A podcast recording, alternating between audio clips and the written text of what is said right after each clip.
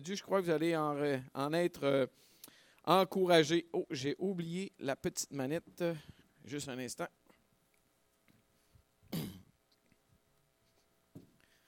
Donc, donc, donc, ça marche, donc, marche pas. Tu l'avanceras la première partie, euh, Fred.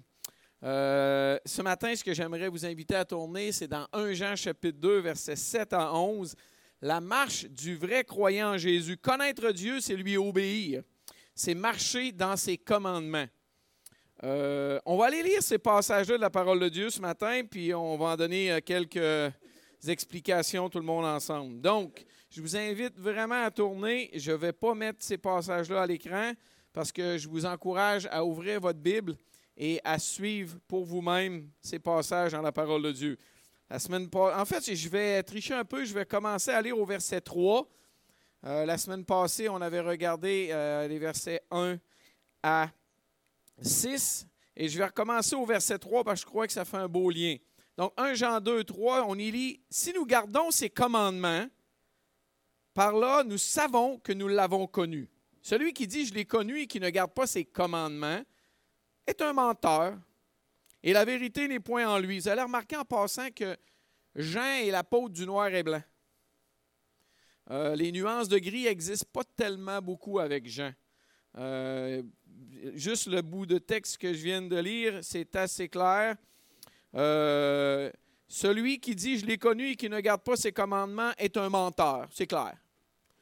C'est pas qu'il n'a pas compris des choses. Non, non, c'est un menteur. C'est Jean. Et la vérité n'est point en lui. Mais celui qui garde sa parole, l'amour de Dieu est véritablement parfait en lui. Par là, nous savons que nous sommes en lui.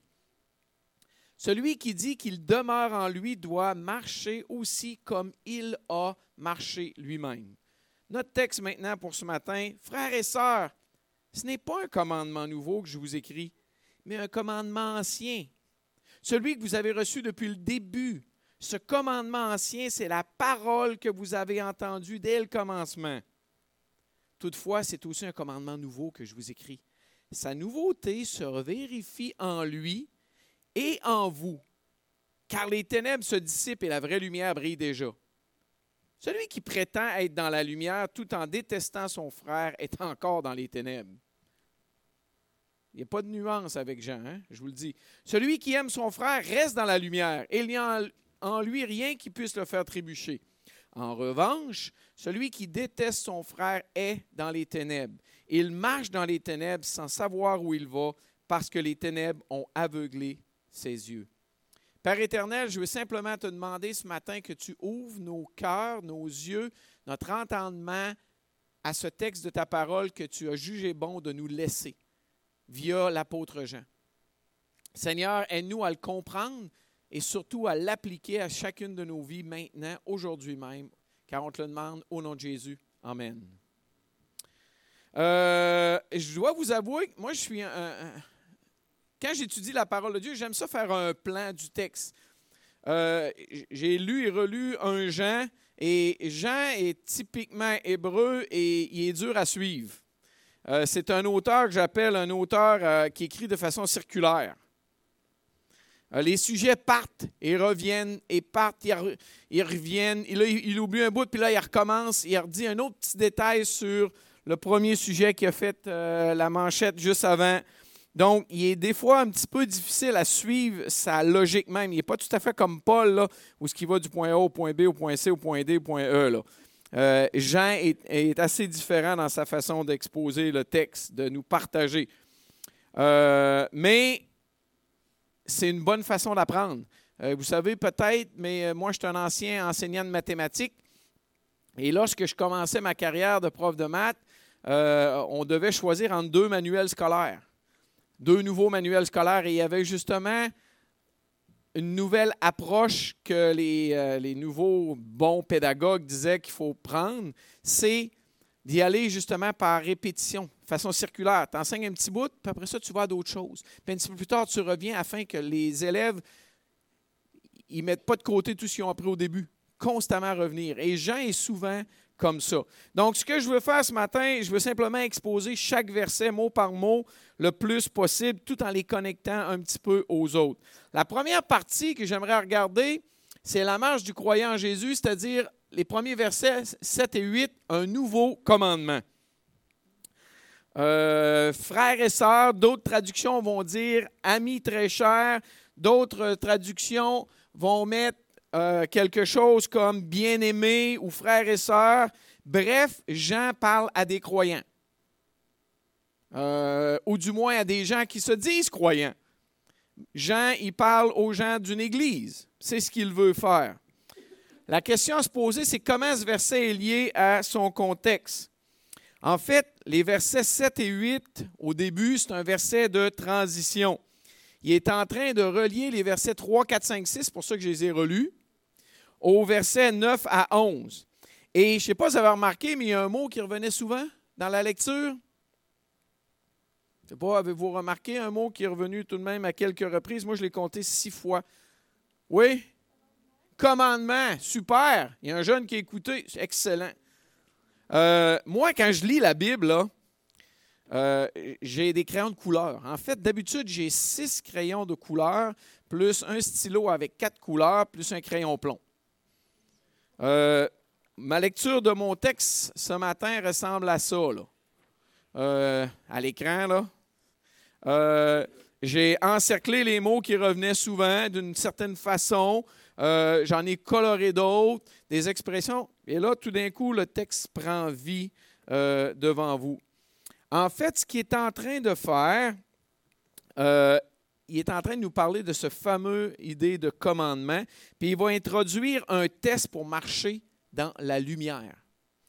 Euh, et ce test pour marcher dans la lumière, c'est l'amour qu'on va avoir pour nos frères et nos sœurs, les gens qui nous entourent, bref. Et là, le fameux mot commandement, fameux mot commandement. Je te commande d'avancer. Non, ça ne marche pas. Je ne suis pas assez puissant. Ça serait supposé avancer, euh, Fred, mais ça ne marche pas. Mais gars, fais-moi apparaître le mot commandement.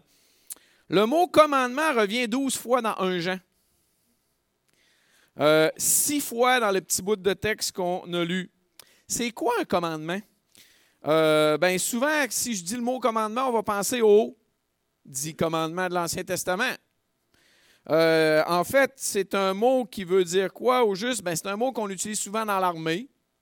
Euh, excusez-moi, mais c'est un ordre. Si quelqu'un commande à quelqu'un d'autre, normalement, c'est pas je te commande de faire ça, c'est pas facultatif. Il doit avoir une autorité pour le dire. Mais c'est quelque chose qui n'est pas, pas une option. Je te commande si ça te tente bien. Non, non, il n'y a rien de commandé si je dis ça. Euh, je te commande, c'est ce que Dieu demande aux gens de faire. C'est un ordre, une directive, une instruction qu'on doit impérativement suivre, car elle nous vient de notre autorité. La question à se poser, c'est quel commandement? De quoi il parle? Euh, ben, dans les versets 3 à 6, il a été évoqué en tant que commandement de Jésus lui-même. Euh, peut-être vous allez dire, ouais, mais au, début, c'est commandement au pluriel, puis après ça, ça vient commandement au singulier. Euh, ce n'est pas un, indice de, de près ce que j'ai pu lire, les commentateurs, ce n'est pas quelque chose qui est significatif, au contraire. Euh, la plupart des gens vont se référer à un commandement que Jésus a lui-même donné. Et c'est intéressant parce que dans ma lecture personnelle, j'étais dans l'Évangile de Jean dernièrement. Je suis encore dans l'Évangile de Jean. Et euh, chapitre 13, verset 34-35, que j'ai mis à l'écran s'il veut bien apparaître. Je vous donne un commandement nouveau. Oh, ça sonne-tu un petit peu comme Jean vient de nous parler? Aimez-vous les uns les autres comme je vous ai aimé, vous aussi aimez-vous les uns les autres. C'est à cela que tous reconnaîtront que vous êtes mes disciples si vous avez de l'amour les uns pour les autres. Euh, en fait, c'est tellement un commandement important que là, on est au chapitre 13 de l'Évangile de Jean, versets 34-35. Au chapitre 15, regardez ce qu'il va écrire. Voici mon commandement. Aimez-vous les uns les autres comme je vous ai aimé. Il n'y a pas de plus grand amour que de donner votre vie pour vos amis. Vous êtes mes amis si vous faites ce que je vous commande. Puis un petit peu plus loin, ce que je vous commande, c'est de vous aimer les uns les autres.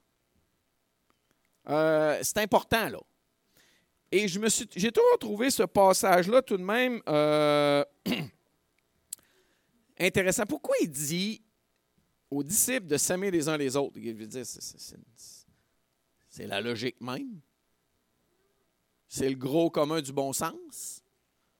Mais de quoi il parle? Puis ensuite, il dit, c'est à cela que tous reconnaîtront que vous êtes mes disciples si vous avez de l'amour les uns pour les autres. C'est quoi? Vous savez, la vérité bien, bien essentielle, si vous parlez, si vous êtes, moi je ne le suis pas, là, mais deux criminels, une gang de criminels ensemble qui sont amis, vont s'aimer les uns les autres. Oui? Puis là, les gens vont dire Oh, wow, c'est des disciples de Jésus? Non. C'est sûr que non. Mais c'est quoi de spécial dans cet amour-là? Bien, le mot amour, ce n'est pas le mot amour euh, philéa, ben, euh, eros, euh, des sentiments. Non, non. C'est l'amour agapéo. L'amour agapé. L'amour qui se donne. Aimez-vous les uns les autres. juste plus loin, il n'y a pas de plus grand amour que de donner votre vie pour vos amis. Bref, c'est un amour, moi je dis, qui défrise, puis je dois en avoir beaucoup. Hein? Euh, mon ami François aussi, il en a énormément. Euh, si vous êtes frisé, vous avez dit j'ai pas d'amour. Non, ça n'a pas rapport. Mira n'a pas d'amour, c'est ça. Hein? Non, mais c'est un amour qui ne devrait pas avoir lieu. Vous comprenez? Humainement parlant, c'est un amour qui ne devrait pas se voir. Si quelqu'un rentre ici, puis par malheur, il voit deux croyants s'obstiner, puis il y en a un qui est en train de prendre le dessus sur l'autre, il fait quelque chose de méchant à l'autre, il va dire Waouh, ils sont, ordinaires, eux autres. Mais là, tout d'un coup, s'il voit lui qui est brimé démontrer de l'amour à l'autre, là, tout d'un coup, sa vision vient de changer. Non, regarde, moi, je le frapperais, lui, là. Puis toi, tu es en train de l'aimer. Ce sont des disciples de Jésus, ça. C'est un amour tellement différent qui fait en sorte que les gens n'ont pas le choix de dire Wow, ce sont des disciples de Jésus. Tout le monde peut aimer son ami qui le flatte dans le sens du poil. Tout le monde va aimer son ami qui est bien gentil avec. C'est pas ça qui nous fait de, de nous un disciple de Jésus. ce qui fait de nous un disciple de Jésus, c'est lorsqu'on aime d'une façon, en fait, lorsqu'on ne devrait pas aimer. À ceci, tous connaîtront qu'on est des disciples de Jésus. Et ça, ça va les attirer à Jésus lui-même. Euh, au verset 6, il a fait allusion un petit peu à ça, juste qu'on a lu tout à l'heure. Celui qui dit qu'il demeure en lui doit marcher aussi comme il a lui-même marché. Jésus a marché. Jésus, vous savez comment il a aimé ses disciples? Quand, les disciples étaient ensemble, s'obstinaient sur lesquels était le plus grand, il les a dit Bon, gars, vous n'êtes pas bons, vous autres, je vais en choisir deux autres. Non. Il les a aimés. Lorsque, ben, lorsque Jésus a lavé les pieds des disciples, vous saviez qui, qui était présent? Judas. Allez lire le texte, c'est clair. Judas s'en va après. Jésus a aimé d'une façon était tout à fait unique. Et on est commandé, nous autres, à aimer de cette façon-là. Excusez-moi, mais la commande est grande. Le défi est de taille. On est tous d'accord avec ça. Ah oui, je dois aimer mon frère comme Jésus a aimé. La réalité, c'est quand est-ce que tu mets ça en pratique? Lorsque ton frère est gentil avec toi? Non. Ça, c'est facile, tu le fais automatiquement. C'est lorsque ton frère n'est pas gentil avec toi que tu dois l'aimer. Marie, aimez vos femmes comme Christ a aimé l'Église. Et ça, je pense que ça peut être dans les deux sens aussi. Lorsque, dans le couple, il y en a qui fait quelque chose qui est ordinaire. Ça ne doit pas arriver chez vous, mais nous autres, chez les Jalbert, à l'occasion, ça arrive.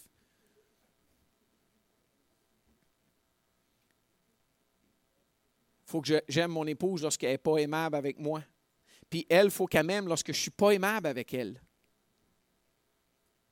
Vous savez, ça arrive quasiment à tous les jours. Pas tous les jours, mais il y, a des petites occasions comme ça. Hier, j'étais une mauvaise humeur, il y avait qui n'avait pas bien été. Yannick, elle m'a laissé faire. Elle m'a aimé. Elle n'a pas dit Tu m'aimes plus, je t'aime plus, Martin. Non, non, elle m'a aimé. Ça, c'est le véritable amour qu'on est commandé de faire comme Jésus nous a lui-même aimés. Donc, on regarde maintenant un commandement. Comment est-ce un commandement ancien? Parce que le texte nous dit que c'est un commandement ancien. Euh, il est ancien de, quelque façon. Parce qu'on l'a vu, euh, ce n'est pas un commandement nouveau que je vous dis, mais un commandement ancien. Il est ancien parce qu'il remonte à l'enseignement de Jésus, puis Jean a écrit ce texte-là, on n'est pas sûr. Les commentateurs regardent les indices historiques, peut-être dans les années 60-65, peut-être dans les années 90. Donc, il y a tout de même une, voire deux générations qui ont passé. Euh, je veux dire, même nous autres, là, ce qui s'est passé il y a 30 ans, est-ce que vous vous en souvenez de beaucoup de choses? Les choses ont passé. En ce sens-là, c'est un commandement qui est ancien. Euh, puis même la phrase depuis le début signifie le début de leur vie chrétienne.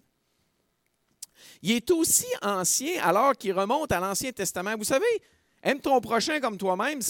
Excusez, mais ce n'est pas Jésus qui a inventé ça. Euh, Lévitique, à date tout de même de quelques années avant Jésus. Tu ne te vengeras pas et tu ne garderas pas de rancune contre les membres de ton peuple. Tu aimeras ton prochain comme toi-même. Je suis l'Éternel. Euh, quand je vois la première partie, là, c'est supposé allumer, ça. ça va bien mal le matin. Tu ne te vengeras pas et tu ne garderas pas de rancune contre les membres de ton peuple. Euh, c'est aimer de façon sacrificielle, ça. Lorsque l'autre a été méchant avec toi, c'est exactement l'enseignement de Jésus. Tu aimeras ton prochain comme toi-même. C'est pas nouveau. C'était dans la loi de Dieu, clairement écrit. Euh, Jésus va parler de ça quand un, un responsable religieux va venir le voir et va lui dire C'est quoi le plus grand commandement? Jésus va lui dire Tu aimeras le Seigneur ton Dieu de tout ton cœur, de toute ton âme, de toute ta force. Puis il dit Ça, c'est le plus grand. Et le deuxième qui lui est semblable, c'est quoi? Voici le deuxième. Tu aimeras ton prochain comme toi-même. Puis là, il va ajouter dans Matthieu, de ces deux commandements dépendent toute la loi et les prophètes. Donc, si tu es sûr de faire toutes les, tous les commandements, ce n'est pas dur. Aime Dieu, aime ton prochain comme toi-même. Jésus, Jésus lui-même nous dit que tu es en train d'accomplir toute la loi. Donc, quel commandement il parle? Bien, regardez, c'est assez simple et clair qu'est-ce qui a été écrit. Et même au verset 7, à la fin, euh, que vous avez reçu depuis le début. En fait, c'est le message de l'Évangile qui leur avait été annoncé, la bonne nouvelle. Ce message contenait le commandement de Jésus d'aimer. L'essence de l'Évangile, c'est l'amour. Et je sais que des fois, on est quasiment rendu un petit peu allergique à ça parce que des gens ont juste dit ah, l'amour, l'amour, c'est un peu vide de sens. Mais quel amour? C'est l'amour que Jésus a eu, que Dieu a eu envers nous. L'amour de Dieu pour l'humanité, vous savez quoi? Qui ne le méritait pas pantoute.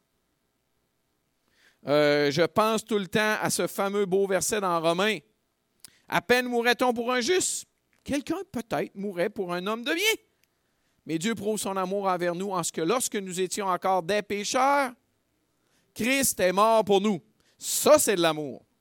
Vous voulez savoir c'est quoi? C'est ça le véritable, véritable amour. Donc, un commandement ancien, oui, qui avait été dit il y a très, très longtemps. Mais en quoi il est nouveau? C'est quoi la nouvelle partie? Euh, au début du verset 8, c'est écrit toutefois. C'est aussi un commandement nouveau que je vous écris. Sa nouveauté se vérifie en lui et en vous. Sa nouveauté se vérifie en lui et en vous. en fait, le toutefois vient nous dire que c'est, dans un sens, c'est un commandement nouveau, mais dans un sens, ce n'est pas nouveau. C'est un paradoxe, bref, qui est en train de nous dire. En quoi le commandement est-il nouveau? Jésus a donné une nouvelle signification au commandement de l'Ancien Testament. Il est nouveau car il a réalisé d'une manière qui n'avait pas été réalisée auparavant. On doit aimer comment? Comme Christ a aimé. Le concept, L'idée n'est pas nouvelle. L'application, elle, elle est nouvelle. Le commandement est appelé nouveau par Jésus qui nous a montré quoi? Une nouvelle façon d'aimer, comme lui-même a aimé.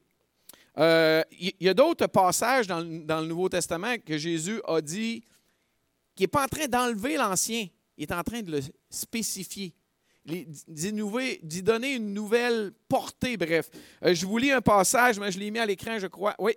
Vous avez appris qu'il a été dit, tu ne commettras pas d'adultère. Vrai? Jésus va y aller une coche plus loin.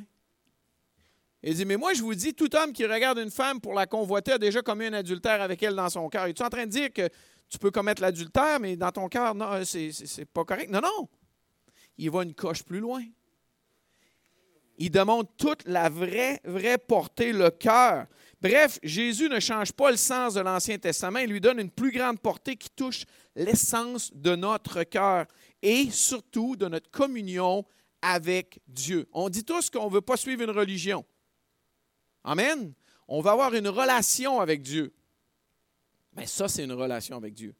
Euh, je discutais avec mon épouse hier, puis une collègue de travail qui a un copain au, euh, euh, au Texas, en Alabama. Puis elle nous racontait là-bas, ce qui est dur de partager l'Évangile, c'est que tout le monde se dit croyant.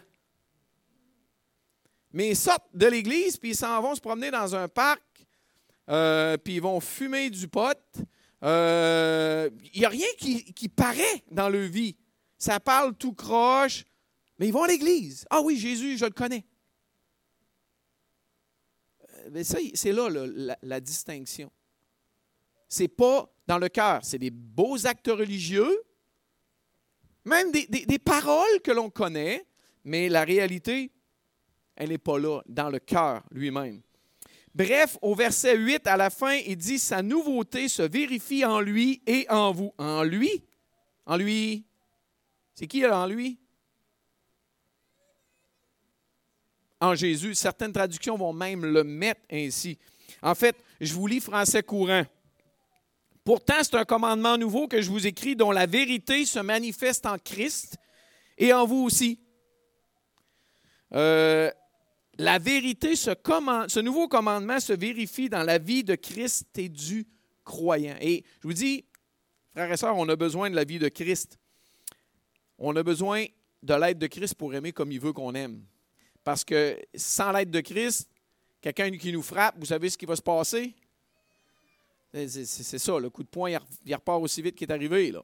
Ça, c'est notre nature humaine. Mais avec l'aide de Christ, on est peut-être capable de tendre l'autre joue. En fait, c'est ce que Jésus a fait quand il a été frappé. Il a pardonné, il a aimé même ses bourreaux. Je vous donne un commandement nouveau. Aimez-vous les uns les autres comme je vous ai aimé. Bon, j'ai mélangé quelque chose ici. Je suis en train d'avoir tout mélangé mes feuilles. Ça se peut bien. Ça m'arriverait. Excusez-moi. J'avance. Maintenant, on arrive à la deuxième partie, la marche du croyant avec ce nouveau vieux commandement dans la lumière et non dans les ténèbres. Euh, j'aimerais juste relire rapidement euh, une partie du texte que j'ai mis euh, à l'écran, car les ténèbres se dissipent et la vraie lumière brille déjà. Celui qui prétend être dans la lumière tout en détestant son frère, il est encore dans les ténèbres. Celui qui aime son frère reste dans la lumière et il n'y a en lui rien qui puisse le faire trébucher. En revanche, celui qui déteste son frère est dans les ténèbres il marche dans les ténèbres sans savoir où il va parce que les ténèbres ont aveuglé ses yeux. Euh, c'est la suite logique. Ça commence par car. Car les ténèbres se dissipent et la vraie lumière brille. Euh, dans certaines traductions, vous allez peut-être voir parce que c'est la même chose. Euh, et la vraie lumière brille. ça indique les raisons pour dire que le commandement est nouveau. Comment? Très simple. Il nous parle des ténèbres qui sont en train de devenir quoi? Lumière. La lumière fut, bref.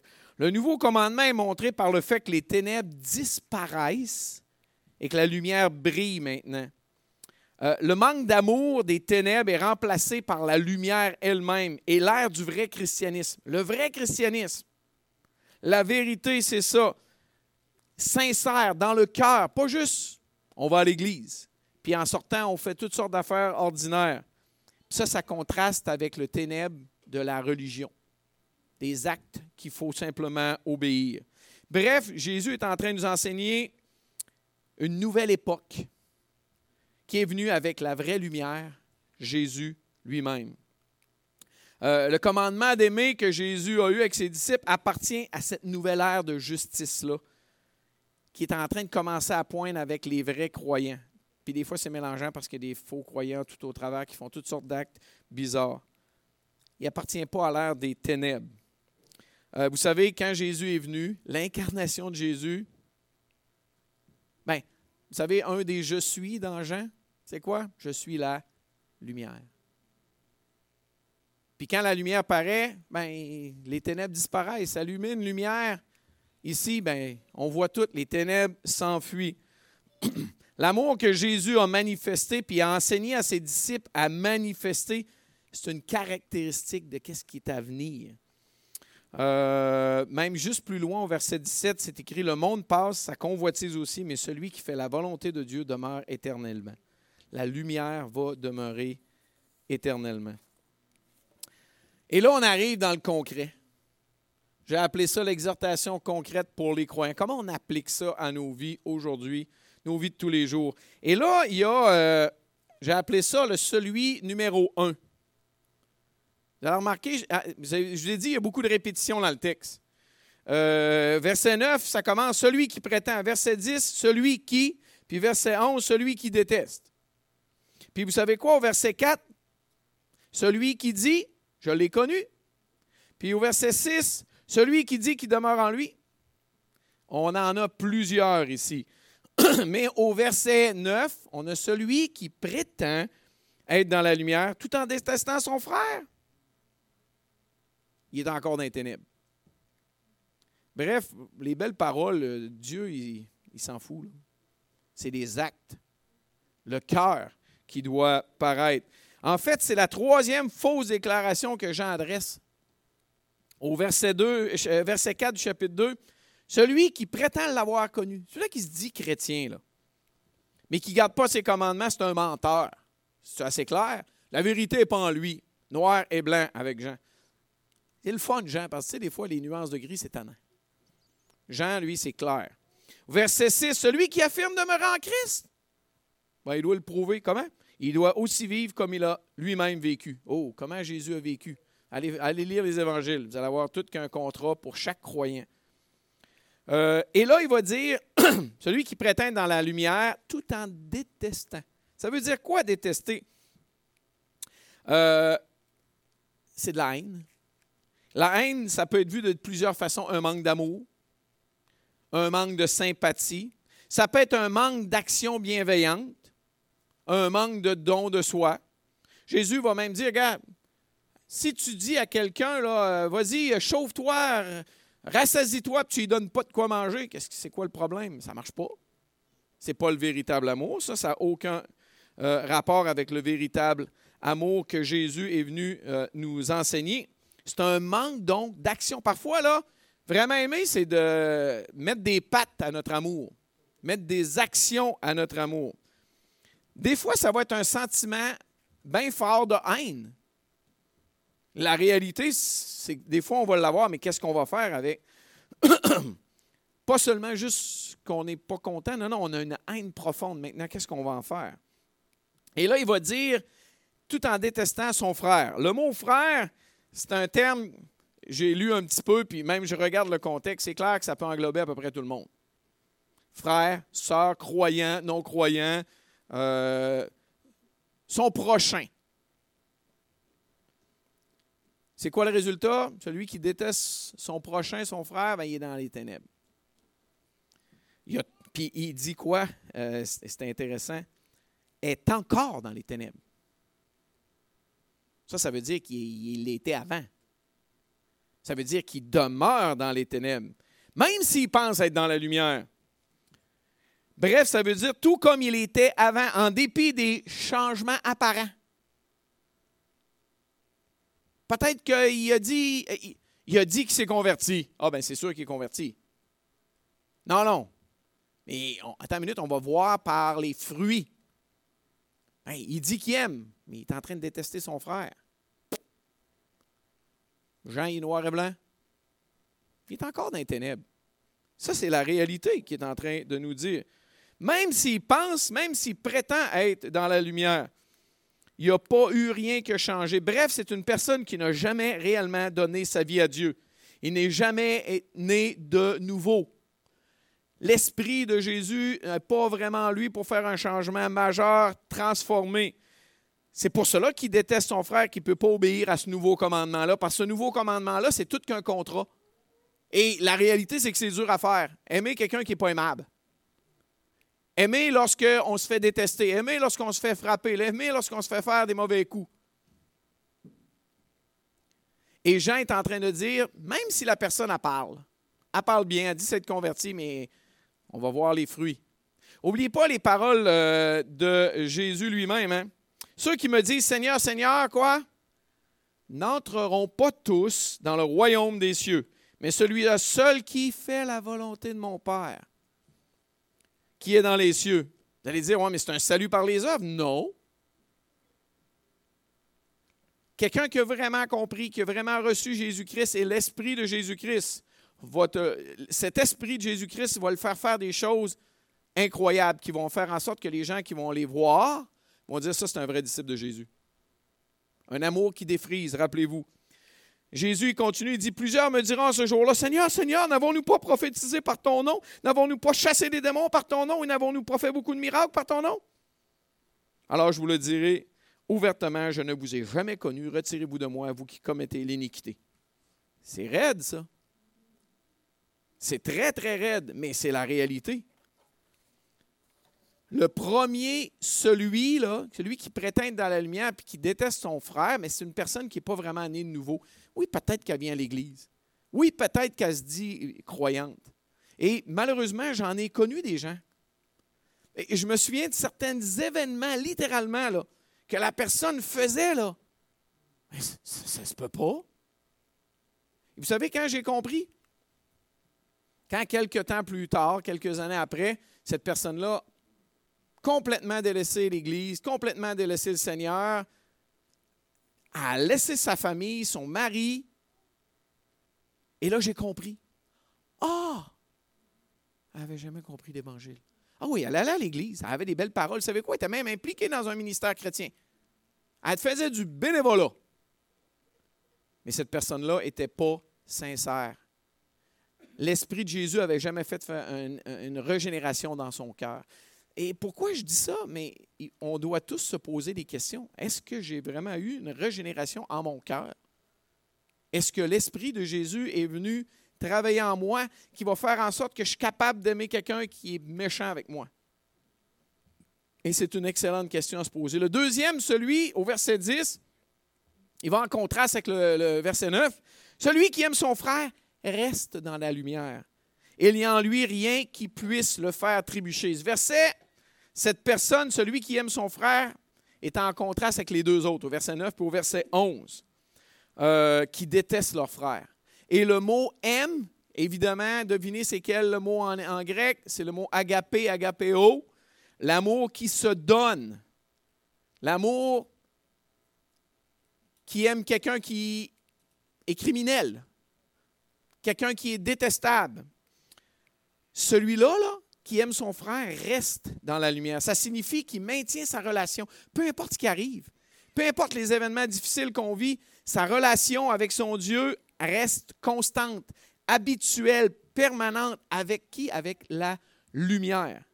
Ça signifie que cette personne-là ne va pas aller jouer dans les ténèbres, dans les choses de ce monde. Je pense à Romains 12, 2, ne vous conformez pas au siècle présent, mais soyez transformés par un renouvellement de l'intelligence, afin que vous discerniez quelle est la volonté de Dieu, ce qui est bon, agréable et parfait.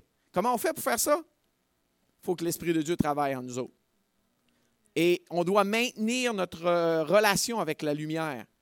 Et en maintenant notre relation avec la lumière, il va nous accorder de discerner sa volonté. Et sa, volonté n'est pas, pas pire, correcte. Non, bonne, agréable et parfaite. Et on la veut tous, cette volonté-là. Et ensuite, il termine, il dit, il n'y aura rien pour le faire trébucher. D'autres traductions disent, il ne risque pas de tomber dans le péché. D'autres traductions disent, il n'y a point en lui d'occasion de chute. Ça signifie, il n'y a rien en lui qui va le faire pécher. Il n'y a rien en lui qui va le faire pécher contre quelqu'un d'autre même.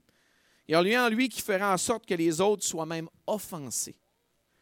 Ça, c'est celui qui aime réellement son frère, qui est dans la lumière et pas dans les ténèbres. Et le dernier, malheureusement, c'est un autre négatif. Il est. Le verset 10, c'est le positif, mais le verset 9 et 10 et 11.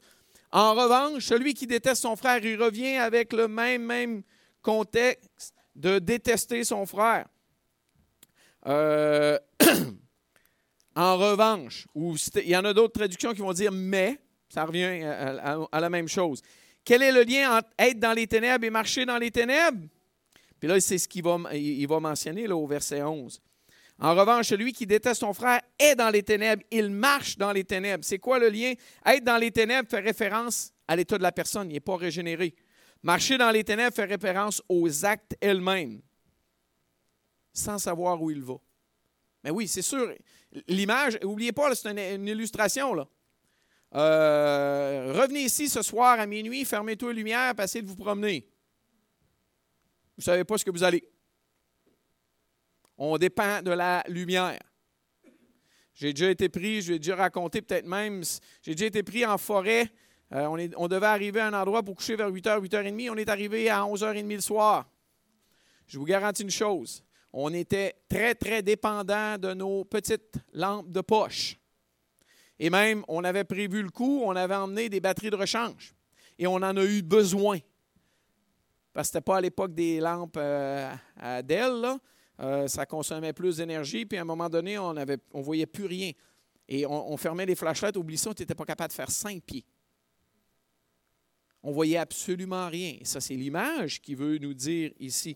Si on est dans les ténèbres, on ne sait pas où est-ce qu'on s'en va, parce que les ténèbres ont aveuglé nos yeux. Euh, parfois, ces personnes-là qui marchent dans les ténèbres euh, agissent de façon égoïste sans avoir pour objectif d'aimer leurs frères. C'est la réalité souvent même ces personnes-là ignorent qu'elles vont dans l'obscurité totale. Et on pourrait même dire vers l'enfer, vers une séparation de Dieu pour l'éternité.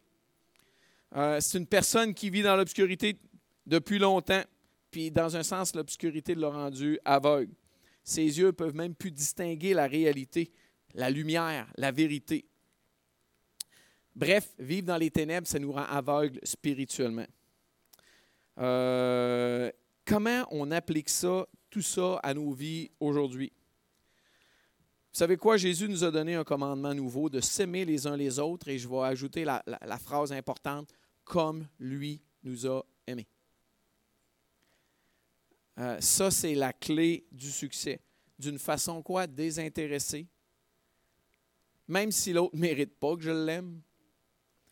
Bref, comme Jésus. Et Allez voir des exemples de la vie de Jésus. Il y en a une après l'autre, une après l'autre, une après l'autre. Jésus se fait clouer sur la croix. On le monte dans les airs et il dit quoi? Père, pardonne-leur, ils ne savent pas ce qu'ils font. Vous savez, quand Jésus dit À ceci tous connaîtront que vous êtes mes disciples, Jésus nous a donné même un exemple sur la croix. Il y a quelqu'un qui a su que c'était un des disciples que Jésus était Dieu dans sa façon d'aimer. C'est le centenier, Marc 15, 39, qui est en face de Jésus, voyant de quelle façon il avait rendu l'âme, dit quoi? Assurément, cet homme était fils de Dieu. C'est genre d'amour-là qui fait en sorte que les gens vont reconnaître qui nous sommes vraiment. Frères et sœurs, si nous sommes vraiment des chrétiens nés de nouveau, des nouvelles créatures, Jésus, par son esprit, va nous donner la force, la capacité d'aimer comme ça. Si vous essayez de faire ça par vous-même, vous êtes voué à l'échec, c'est impossible. Chers amis qui nous écoutez peut-être de loin, ou même qui vous êtes ici, si vous vous avez ce désir-là d'aimer de cette façon-là, vous devez donner votre vie à Jésus. L'Esprit de Jésus doit venir habiter en vous. Vous devez réaliser que vous êtes incapable de le faire par vous-même parce que vous êtes coupable devant Dieu, vous êtes pécheur. Votre nature vous rend incapable. Dieu doit faire un travail en vous pour vous donner une nouvelle nature, que vous deveniez une nouvelle création. Et la seule façon, c'est que vous confessiez vos péchés à ce Dieu trois fois saint et que vous mettiez votre confiance dans le sang de Jésus qu'on a célébré il y a quelques instants, le corps de Jésus qu'on a célébré pour qu'il vienne vous transformer et vous rendre capable d'aimer de cette façon-là. Et je vous rappelle, cher ami qui est ici avec moi, et tout le monde, que c'est un commandement. Excusez-moi, mais ce n'est pas une option. C'est comme ça que Jésus nous demande d'agir. En fait, il nous ordonne d'agir parce que c'est un commandement. C'est le résultat, le fruit d'une nouvelle naissance. Soyons donc à l'écoute de l'Esprit de Jésus pour faire comme lui aujourd'hui, cette semaine. Réfléchissons, est-ce qu'on a un acte qu'on doit faire? Réfléchissons et faisons-la. Père éternel, merci pour euh, ta parole. Merci pour Jean, tu lui as donné des paroles qu'on avait besoin en 2021 ici au Québec. Euh, on veut te louer pour la profondeur, la richesse de ta parole. On veut te louer pour qu'est-ce que l'esprit de Jésus peut faire dans la vie d'une personne, à l'image que Jésus lui-même a fait lorsqu'il a marché sur la planète Terre.